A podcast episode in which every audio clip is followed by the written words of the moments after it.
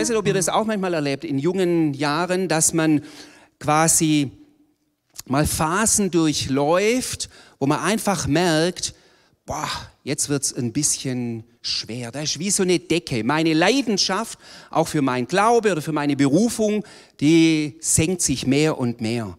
Und da gibt's einen tollen Bibelvers, den möchte ich mal gleich zum Einstieg ähm, euch bringen. Den könnt ihr euch super gut merken. Hey, das ist eine Weisheit fürs Leben, dieser Bibelvers. Prediger 10, Vers 10. Dort heißt es, wenn man einer stumpfen Axt nicht rechtzeitig die Klinge schärft, kostet die Arbeit mehr Kraft. Weisheit sorgt vor und bringt Vorteile. Das ist dieses wunderbare Bild, dass eine Axt stumpf geworden ist. Warum wird eine Axt stumpf? Wenn man damit benutzt, wenn man damit arbeitet, hey, wenn man das Bild nimmt, ich nehme das Bild, ist ein, ein Bild für auch unser Inneres, für unser Herz.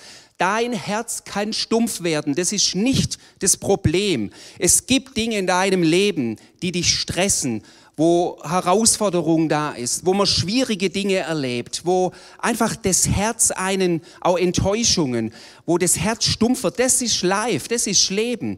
Das Problem ist nur, wenn du merkst, da ist was stumpf geworden, das heißt, hat sich wie eine Decke drüber gelegt, meine Leidenschaft hat abgenommen, ähm, wenn du es dann belässt, sondern es geht darum wahrzunehmen, sagen, was brauche ich, dass ich mein Inneres in diesem Bild neu schärfe. Ich hoffe ein Stück weit, dieser Abend ist auch etwas, wo dich ein Stück weit innerlich neu schärft. Aber das ist auch bei jedem individuell. Ich gehe zum Beispiel, obwohl ich jetzt... Ähm, ähm, frei, evangelisch Freikirchler bin, gehe absolut gerne ins Kloster. Ja, das habe ich so ein bisschen für mich entdeckt. Mal einfach eine Woche mal abtauchen. Das ist für mich, ich habe das im September gemacht, August, September, zwei Wochen, war im Benediktinerkloster in Nähe von Passau. Und das ist für mich wieder mein Inneres zu schärfen. Für dich ist vielleicht was anderes. Vielleicht ist es ein Gespräch, ein Mentoring zum Beispiel, wo du sagst, hey, ich will nicht einfach im gleichen Trott weitermachen. Ich muss mal zuerst mal innehalten. Das ist ja das Schärfen, ist ja, man hört mal auf zu schaffen und nimmt sich Zeit, wirklich die Axt zu schärfen, dein Inneres zu schärfen. Ich will dich einfach ermutigen, wenn du heute hier bist und du bist müde geworden, vielleicht müde auch im Glauben oder auch ein Stück müde im Leben, dann nimm das wahr und finde deinen Weg, wo du sagst, hey, wie kann ich da wieder innere Schärfe bekommen? Und wie gut ist, dass man Gemeinschaft hat, ja, wo man dann mit jemand reden kann, vielleicht auch beten kann. Also, warum sage ich das zu Beginn? KMI, dieses Miteinander, das ist für mich immer wieder Ort auch von Neuschärfung, neue Inspiration, wo manchmal in der eigenen Soße sich nur dreht, aber im Austausch mit anderen neue Inspiration kommt. Mein Thema für, für heute. Philemon hat es gesagt, Nachfolge Jesu. Und wir haben darüber gesprochen und da könnte man ja alles und nichts sagen, stimmt's? Über Nachfolge Jesu. Das ist so ein breites Thema. Und wir haben darüber gesprochen, haben gesagt, es soll schon ein bisschen Challenge sein, auch Herausforderungen einfach auch sein. Und ich möchte es gerne auch reingeben, weil ich glaube, Nachfolge Jesu ist das Genialste, was es gibt. Aber es ist nicht einfach nur ein Chillleben. Es ist was Geniales, mit nichts und nichts, nichts zu vergleichen. Aber es kostet auch etwas. Es ist, es ist etwas, was nicht nur ein netter Spaziergang ist. Daher, ich habe es mal genannt, Kostbarkeit und auch Herausforderung. Wie gesagt, der Schwerpunkt wird ein bisschen auf diesem Thema Herausforderung auch liegen. Aber bevor man über Herausforderung redet, müssen wir uns zuerst mal nochmal bewusst machen, was ist denn die Kostbarkeit? Weil ist es nicht so, wenn du, ich weiß nicht, ob hier jetzt jemand ist, der jetzt vielleicht sportlich, also auch ähm, jetzt nicht nur so ein bisschen mal joggen geht, sondern wirklich ein Ziel hat, vielleicht im, irgendwo im Wettkampf oder sonst was. Warum nimmst du die Herausforderung oder des, den Preis in Kauf, wirklich dich wirklich zu, zu schinden oder einfach zu trainieren und so weiter, weil dir Bewusstsein hast für die Kostbarkeit, zum Beispiel eben da einen, den Wettkampf zu gewinnen. Oder vielleicht noch mal ein anderes Beispiel. Ähm, ist jetzt vielleicht ein bisschen ein krasses Beispiel, fällt mir jetzt da ein. Ähm, angenommen, du, du bist einfach ähm, im, oder du bist draußen und du siehst, wie Rauch aus dem Haus kommt und du siehst da ein Kind noch drin. Und du bist bereit, ein Risiko einzugehen, weil das, um was es geht, was total Kostbares ist. Versteht ihr, was ich meine? Wenn wir über Preiszahlen oder Herausforderungen im Glauben reden, müssen wir uns zuerst bewusst machen, warum lohnt sich's denn? Was ist denn so kostbar an unserem Glauben? Warum lohnt sich denn für Jesus, für unsere Nachfolge wirklich alles reinzugeben? Weil wenn wir die Kostbarkeit nicht im Bewusstsein haben, dann wird es so frommen Pflichterfüllung. Oder irgendwann lässt man es vielleicht irgendwie ganz ähm, los. Ohne Begeisterung für das Verständnis, was es heißt, was uns in Jesus geschenkt ist, ähm, werden wir nie zu, wird Hingabe, sage ich mal so, worum es nachher auch noch geht, wird Hingabe echt mehr zum, äh, zum Appell von, von ich muss und ah, ist irgendwie zu wenig. Daher, ich möchte es ganz kurz am Anfang nochmal mit euch äh, oder bewusst machen oder gerne, wir sind ja jetzt, jetzt keine riesen Auditorium, gerne wirklich kurz im, im Austausch. Ruft mal rein. Was ist für euch die Kostbarkeit des, im Glauben? Was ist es? Was würdet ihr da sagen? Dankbarkeit. Also was ist euch im, in der Beziehung zu Jesus? Was ist da für euch das Kostbarste? Oder sind ja mehrere Dinge? Haut raus. Hoffnung, die Gnade, klare Sicht auf aufs Leben. Ja, yeah. ja. Yeah. Was würde noch sagen? Was ist denn das Kostbare? Ich glaube, es ist wichtig, vielleicht sind es Basic manchmal, aber manchmal sagt man, ja, ich, ich bin jetzt schon seit also bei mir sind es jetzt, muss ich rechnen, fast 20 Jahre, äh, 40 Jahre mit 15, jetzt könnt ihr ausrechnen, wie alt ich bin, seit fast 40 Jahren eben ähm, gehe ich mit Jesus. Und er kann das auch, das kennt ihr doch auch, auch in jüngeren Jahren, hey, das ist so dann Alltag, irgendwie ist es so ein bisschen Gewohnheit, man geht in Church, man geht vielleicht noch irgendwie auch wohin. Und ein Stück weit ist auch okay. Glaube ist nicht immer jeden Tag Silvester, ja, wo es knallt. Versteht ihr? Sondern da gibt es auch gewöhnliche Tage. Und trotzdem braucht es immer wieder ein Bewusstsein, innehalten, sagen, hey, warum, was ist denn da so, so krass dran? Hey, wenn eure Freunde fragen in der Schule oder wo ihr unterwegs seid und sagt, hey, warum, warum bist du eigentlich Christ? Warum gehst du hierher? Da geht es doch nicht nur darum, ja, weil hier lauter nette liebe Leute sind, sondern da geht es doch noch um mehr. Sagt nochmal, ich will euch nochmal herausfordern. Was ist Kostbarkeit für euch im Glauben? Wir haben jetzt ein paar Dinge gehört. Bitte? Sicherheit, Vertrauen, ein Fundament im Leben zu haben. Bitte? Ein Sinn fürs Leben. Ja? Yes. Beratung, Begleitung. Hey, super. Ja? Annahme. Super.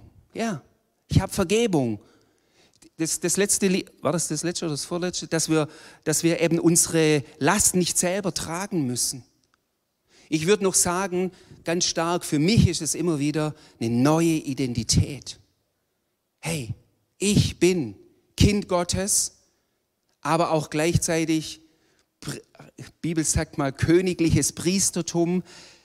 Einfach, das ist was, was Identität ausmacht, eine ganz neue Lebensrichtung. Ich habe eine Hoffnung, eine Freude. Die Beziehung zu Jesus, für mich das Kostbarste. Ich habe es in denen zwei. Was ist für dich die Kostbarkeit des Glaubens? Hm. Christus in euch, die Hoffnung der Herrlichkeit. Christus in euch. Hey, das Kostbarste im Glauben ist, dass Jesus in dir ist. Durch wen? Durch seinen Geist. Ich weiß nicht. Begeisterung? Das Christus in dir ist. Wir sagen oft manchmal, ähm, wenn jemand zu Jesus kommt, du musst Jesus in dein Leben einladen. Stimmt das? Ich denke mittlerweile, dass es um was anderes geht. Dass es nicht darum geht, dass Jesus in mein Leben kommt, sondern dass Jesus mich einlädt, in sein Leben reinzukommen. In das Leben, was er gelebt hat. Er sagt in Johannes 10, Vers 10, ich bin gekommen, dass sie Leben haben, Leben im Überfluss. Hey, die Kostbarkeit des Glaubens ist nicht, dass Glauben, Beziehung zu Jesus bedeutet, alles, was Spaß macht, ist verboten, sondern dass Glauben, Beziehung zu Jesus wirklich Leben ist, weil von ihm Leben ausgeht. Und jetzt müssen wir neu für uns, ich möchte euch einfach nur Begeisterung wecken ähm, oder nochmal neu auch für, über den Abend nachzusinnen, vielleicht auch morgen oder wenn ihr mal nochmal für euch, vielleicht, ich weiß nicht, wer Tagebuch von euch schreibt, das nochmal aufzuschreiben. Für mich wirklich nochmal ganz konkret. Und die Worte, die ihr gesagt habt, sind alle gut, mit Hoffnung, Gnade. Aber wir müssen immer auch aufpassen, dass wir nicht nur fromme Füllworte nehmen, sondern dass wir das auch für uns definieren. Was heißt denn das? Gnade, Hoffnung. Also, es geht einfach um diese, um diese Bewusstmachen der Kostbarkeit. Ja? Ich glaube, die ersten Jünger, Warum waren sie bereit, auch einen gewissen Preis zu zahlen? In Apostelgeschichte, da kommen wir jetzt gleich drauf, jetzt auf diese Challenge-Herausforderung, ich nehme das nur mal vorweg. Da wird mal berichtet, Apostelgeschichte 5, dass die Petrus und Johannes und dann die anderen Apostel waren vor dem Hohen Rat und dies, ihnen ist gesagt worden, sie sollen nicht mehr ähm, von Jesus weiter erzählen. Und dann haben sie nicht nur noch ein bisschen eine Ohrfeige bekommen, sondern heißt es, und sie wurden geschlagen. Ja, ähm, also richtig, also ausgepeitscht. Und dann heißt es, mit Freuden verließen sie den Hohen Rat, weil sie sich freuten, um Christi willen gelitten zu haben. Also ihr müsst euch vorstellen, aufgerissene Rücken, ja, wirklich harte Bestrafung und die gehen raus und jubeln. Da können wir fast sagen, was haben die da geraucht? Nein, sie waren begeistert. Und ich glaube, das ist auch das, was die Welt draußen sieht, ob wir als Christen wirklich überzeugt sind von dem, was wir wirklich glauben. Und daher immer wieder diese neu für sich zu definieren, Jesus, was bedeutest du? Ähm, für mich. Deshalb sagt die Bibel auch, ihr seid Botschafter in Christi Stadt. Wisst ihr, wir sind Botschafter in Christi Stadt, nicht nur was wir reden, sondern ganz stark in unserem Sein. Ich glaube mal, Franz von Assisi, bin mir nicht ganz sicher, aber ich glaube, er hat mal gesagt, evangelisiere oder äh, über oder immer und zu jeder Zeit und wenn nötig, gebrauche Worte. Durch dein Leben. Jetzt komme ich noch, oh, du hast mir, glaube nicht so viel Zeit gegeben, gell? Ähm, Jetzt kommen wir zu dieser Herausforderung. Ich habe vorher gesagt gehabt, Nachfolge ist eben nicht nur ein Spaziergang. Interessant ist, dass Jesus mal dieses Bild gebraucht, oder nicht nur dieses Bild, doch schon auch ein Bild, eine krasse Aussage. Und es ist interessant, diese Aussage findet sich sowohl im Matthäus, Markus, Lukas Evangelium, in all diesen drei sogenannten synoptische Evangelien. Und es zeigt etwas von der Wichtigkeit auch dieser Aussage. Und das ist nicht einfach nur eine Aussage, die runterläuft wie Öl, sondern, oh, Wozu erstmal, was bedeutet es? Und da möchte ich mit euch noch ein Stück reingehen. Jesus sagt, wer nicht sein Kreuz auf sich nimmt und mir nachfolgt, ist es nicht wert, mein Jünger zu sein. Wer sein Leben erhalten will, wird es verlieren. Wer aber sein Leben um meinetwillen verliert, der wird es finden. Und in den anderen ähm, Evangelien ist es eigentlich ähnlich. Lukas sagt sogar, ähm, wenn er jemand zu mir kommen will, sagt Jesus, muss er alles andere zurückstellen. Vater, Mutter, Frau, Kinder, Brüder, Schwester, ja sogar sein eigenes Leben, sonst kann er nicht mein Jünger sein. Wer nicht sein Kreuz trägt und mir auf meinem Weg folgt, der kann nicht mein Jünger sein. Es sind radikale Worte. Jesus war, was Jesus nicht war, war vielleicht so ein moderner Werbeprofi. Also die Worte zu sagen, das ist nicht gerade intelligent, wenn man ganz, ganz viele Leute ähm, um sich scharen möchte. Ja, das ist kein Hochglanzflyer. Come to Jesus and then you don't have any problems. Sondern ähm, Jesus ist manchmal sehr radikal und sagt, Nachfolge hat auch einen Preis. Nachfolge bedeutet auch wirklich eine Herausforderung. Und das will er seinen Jüngern deutlich machen. Und wir müssen es uns natürlich übertragen. Was heißt es für uns heute? Und interessant ist, dass zum Beispiel in Johannes 6 ist das auch so, da hat Jesus wirklich eine krasse Rede übers Brot und äh, da kommt so ein Stück weit, wer, wer das Blut, mein Blut trinkt und dann von meinem Leib isst und ja noch bevor Abendmahl und so weiter eingesetzt ist. Die Leute haben das nicht so richtig verstanden. Was war das Ende vom Lied, von der Predigt? Das, was jeder Preacher ein Albtraum wäre. Da heißt, die Leute standen auf und gingen weg. Und dann sagte Jesus noch zu seinen Jüngern, wollt ihr jetzt auch noch gehen? Also Jesus ging nicht nur darum, dass eine Masse da ist und dass er ganz viele Fans hat, sondern er wollte echte Nachfolger. Vielleicht kennt ihr auch das Buch, gibt es mal ein Buch, Not a Fan. Also wo es nicht nur um Fansein geht, sondern um echte auch Nachfolge. Und jetzt möchte ich mit euch kurz überlegen, was heißt denn das für uns heute, das Kreuz auf sich zu nehmen? Es geht ja nicht darum, dass ihr mit dem Kreuz durch Ravensburg laufen müsst. Ja, ich weiß nicht, ob hier Passionsding ist irgendwie, kennt es ja manch, von manchen Orten. Um das geht es ja nicht. Was heißt es für die Jünger? Es heißt auf jeden Fall nicht, dass wir das Kreuz tragen müssen, das Jesus getragen hat, weil er ist der Retter der Welt. Nicht du musst die Welt erlösen, das hat er gemacht. Es muss was anderes sein. Was heißt für dich und für mich, das Kreuz auf uns zu nehmen? Also in dem Bereich von Nachfolge. Für was? Was würdet ihr kurz sagen, auch hier? Geschwind, ganz kurz. Was, was würdet ihr sagen? Für was steht das Kreuz? Was fällt euch da ein? Für was steht das Kreuz? Kreuz auf sich nehmen. Was könnte das Kreuz bedeuten?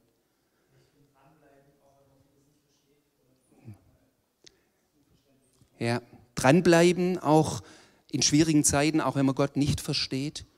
Sonst hat jemand? Genau, die alte Natur, ja, was da einen immer wieder zurückziehen möchte. Genau, für den Glauben einstehen. Ja. Ich habe mal so geschrieben, jetzt bei Jesus selber, natürlich steht das Kreuz, absolut für mich das Kreuz, hey, wenn du zweifelst, dass Gott dich liebt, dann schau immer wieder aufs Kreuz.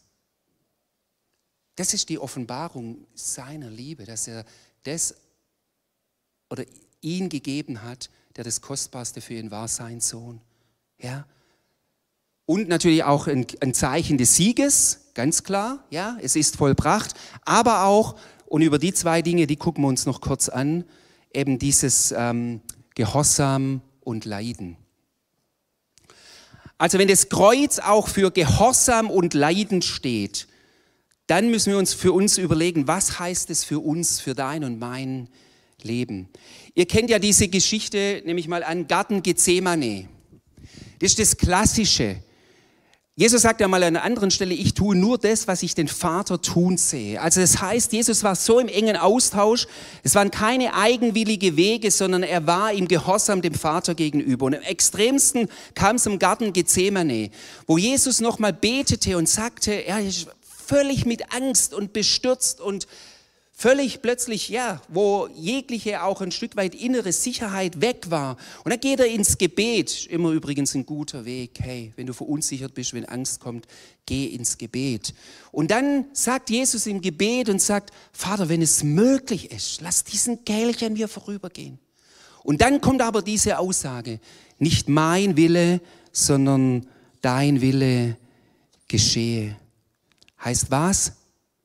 Vater, ich unterstelle mich deinem Willen.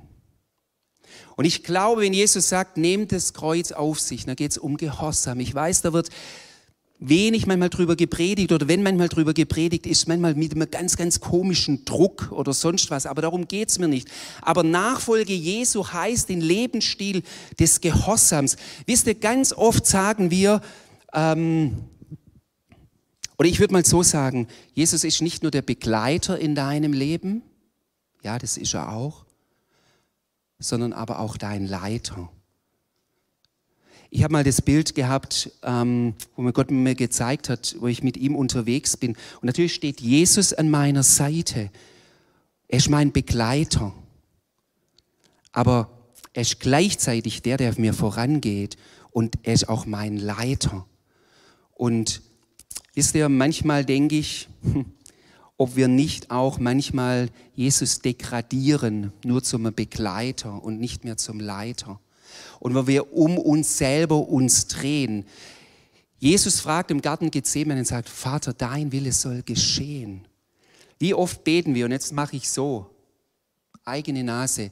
Ihr kennt vielleicht auch diesen, dieses Gebet, ich glaube, ihr habt es von Maria Brean mal gehört, wo, es, wo sie sagte, ähm, so, wie heißt es nochmal?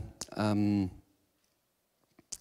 ah ja, wie oft beten wir und sagen, ähm, Herr, nee, ich, mich, meiner, mir, Herr, segne diese vier. Habt ihr das schon mal gehört? Ich, mich, meiner, mir, Herr, segne diese vier. Also dieses Drehen um sich selbst. Hey, ich möchte dir nochmal sagen, Jesus hat Interesse, wie es dir geht. Schütte dein Herz, die Psalm 62 sagt, schütte dein Herz vor ihm aus. Aber bleib dabei bitte nicht stehen, sondern wenn du dein Herz ausgeschüttet hast, wäre es mal gut zu fragen, Jesus, was hast du auf dem Herzen? Was hast du auf dem Herzen jetzt in der Situation, in der ich bin? Was hast du auf dem Herzen in diesem Konflikt, wo ich jetzt gerade drinstecke, anstatt nur zu sagen, Herr, gib mir Kraft in diesem Stress, den ich jetzt gerade habe? Vielleicht sagt Jesus dir, vergib Mach du den ersten Schritt oder in anderen Dingen, in Finanzen, in ganz anderen Bereichen. Also das ist mir so wichtig. Gehorsam ist Teil unserer Nachfolge. Und das Kreuz ist das größte Zeichen von Gehorsam. Ich möchte ähm, ganz kurz hier was aufzeichnen. Jetzt lege ich das kurz an. Ähm, vielleicht habt ihr das auch schon mal gesehen. Ich mache das mal so. Das ist der der Thron des Lebens, Schaltzentrale. Und da mache ich mal, I steht für ich. Und ich habe das mal immer so gelernt oder mal gehört, dass halt, wenn jemand ohne Jesus lebt, noch keine Beziehung zu ihm hat, dann ist halt auf der Schaltzentrale das I, ja, das Ich. Und Jesus ist außen vor. Wenn man jetzt zum Glauben kommt, dann gibt es hier sogenannten Herrschaftswechsel. Und ich dachte immer, irgendwas stimmt in diesem Bild für mich da nicht ganz. Und ich möchte euch noch eine andere Alternative, also wo es nicht nur darum geht, hey, Jesus ist jetzt der Chef und ich bin jetzt irgendwie außen vor. Wisst ihr, was Jesus tun möchte? So verstehe ich Nachfolge. Er, ist, er will mit dir kooperieren. Ich mache das mal so. Ich hoffe, das macht für euch Sinn. Wenn das der Thron ist und ähm, dann ist hier sehr wohl, Jesus hat mir Verantwortung gegeben für mein Leben und ich darf mündig und auch Entscheidungen treffen. Aber, und das ist für mich jetzt eher Nachfolge, ist, dass mein Ich umhüllt ist von dem Kreuz, also von Christus. Also, dass es ein Miteinander ist. Eben, wo Jesus sagt, ja, 15, ich in euch und ihr in mir. Also diese enge Beziehung und Verbindung aber dass ihr einfach, ja, sieht nicht so, aber ich denke, ich könnte es erkennen, um was es mir da geht. Das ist für mich letztendlich, wo es um Gehorsam auch geht. Und wisst ihr, wenn ihr euer Leben, ihr habt ja euer Leben ja in vielen Dingen noch vor euch. Und da ist einfach die Frage, Gott, was willst du durch mein Leben? Das muss, das wünsche ich euch einfach. Und das ist, nee, eigentlich ist egal, ob du 20 bist oder 60, 70. Auch in unserer Gemeinde. Ich feiere jeden, der mit 62 oder 60, in, jetzt ein, Freund von mir, der geht jetzt mit 58 in Vorruhestand. Soll er tun. Und wenn er die Kohle hat, kann er fünfmal im Jahr in Urlaub fahren. Darf er machen. Aber er soll trotzdem fragen, Herr, was willst du durch mein Leben in diese Welt hineinbringen? Also diese, das hat was mit, mit, mit Gehorsam, aber auf positive Weise, wirklich auf Christus zu hören und nochmal, da geht es nicht darum, dass er dir den Spaß verderben will, sondern ich glaube, dann macht erst das Leben wirklich Spaß. Es ist nicht immer einfach. Aber wenn du in dem lebst, was Jesus für dich hat, und frag dieses und geh da rein und sag ja nicht, ich habe zu wenig. Jesus hat dich begabt und berufen, dass du ein Segen bist hier in dieser Welt, in Ravensburg und auch in Umgebung. Gehorsam. Und jetzt komme ich da zum letzten noch das Thema von ähm, auch leiden. Du hast es vorher gesagt, Philemon, auch zu Dinge zu stehen. Ich habe in den letzten Wochen, Monate ganz stark den ersten Petrusbrief studiert, habe da auch Predigtreihe bei uns in der Gemeinde drüber gemacht. Ähm, in 1. Petrus 2 heißt es, Wenn ihr aber recht handelt und trotzdem Leiden erduldet, dann ist das eine Gnade in den Augen Gottes. Dazu seid ihr berufen worden, weil auch Christus für uns gelitten hat. Was Petrus hier sagt, ist, wenn ihr als Christen im Umfeld, das nicht euch Applaus, applaudiert, wenn ihr in diesem Umfeld lebt und wenn ihr Gutes tut, das ist Petrus sehr wichtig. Er sagt mal an anderer Stelle, wenn ihr missbaut und Entschuldigung, wenn ich das Wort nehme, Scheiße drauf seid, ähm, braucht ihr euch nicht wundern, wenn ihr Gegenwind bekommt.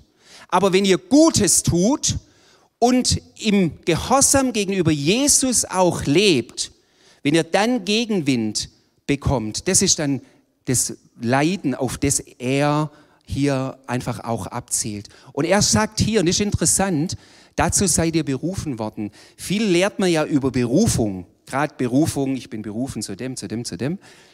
Die Bibel sagt hier, es gibt auch eine Berufung zum Leiden. Ja?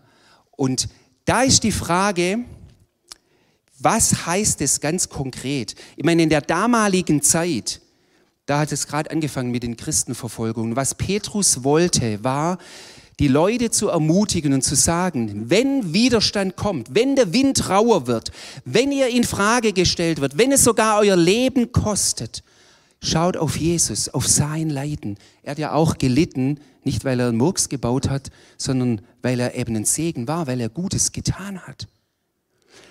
Wir haben letzte Woche einen getauft aus Iran. Amir heißt er.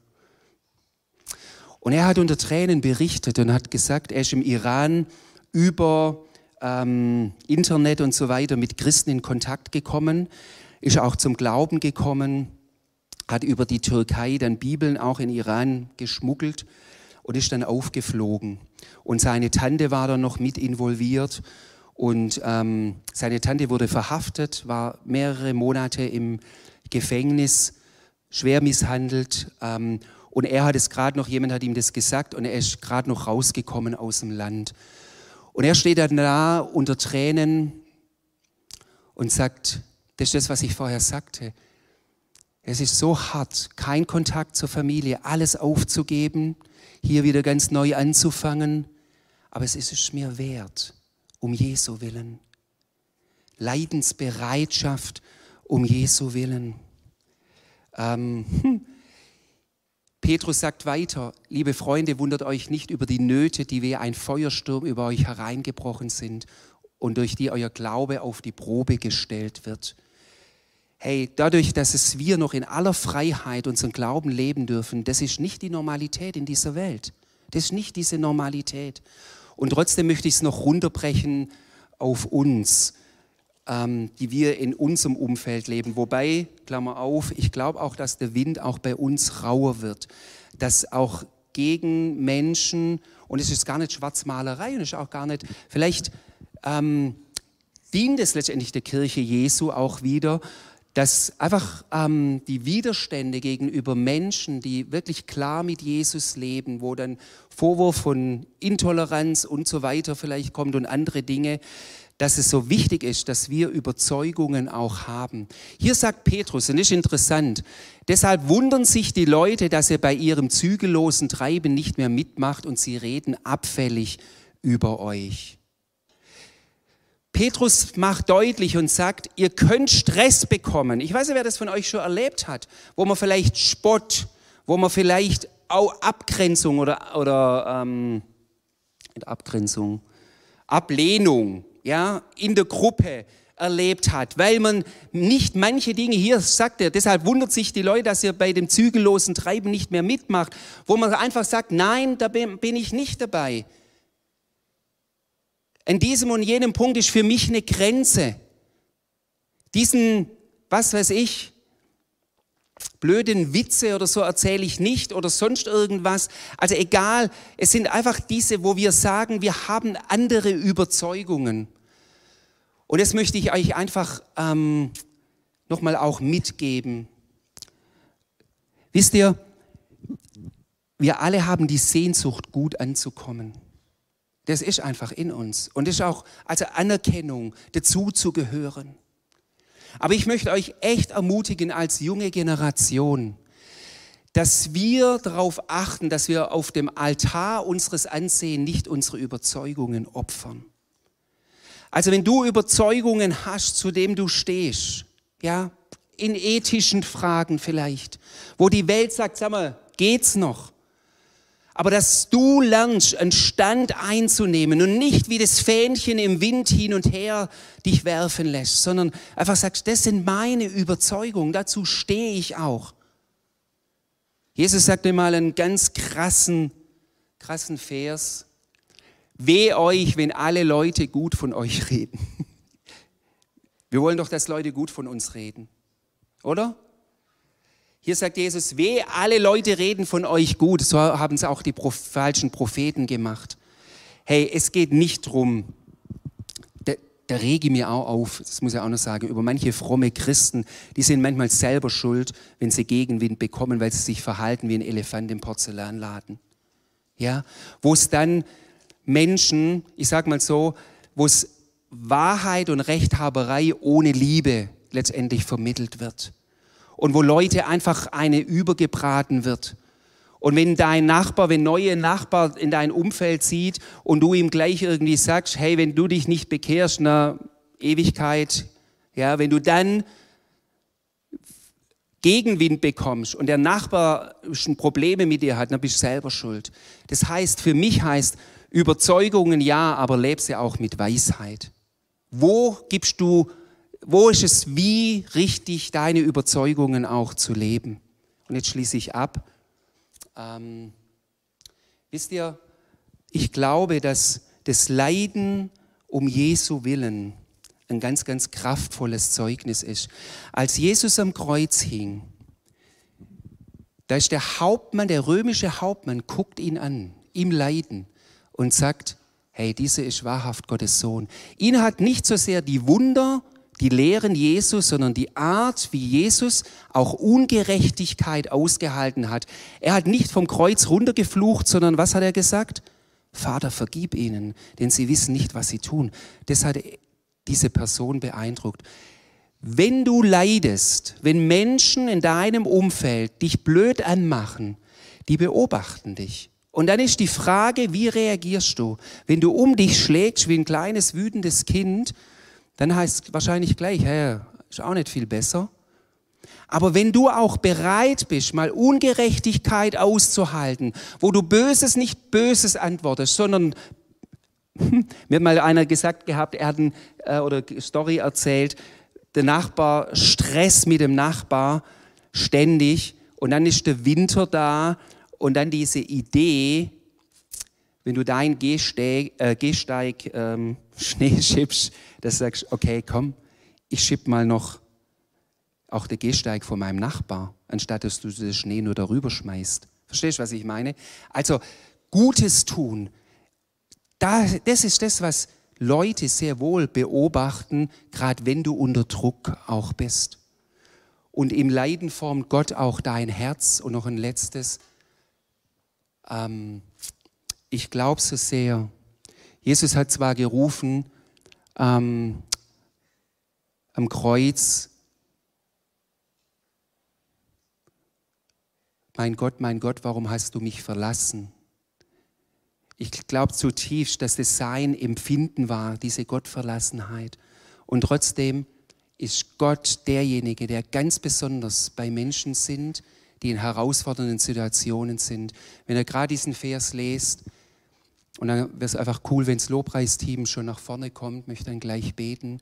Da heißt es, wenn ihr beschimpft werdet, weil ihr zu Christus gehört und nach seinem Namen genannt seid, seid ihr glücklich zu preisen, denn gerade dann ruht der Geist der Herrlichkeit, der Geist Gottes auf euch.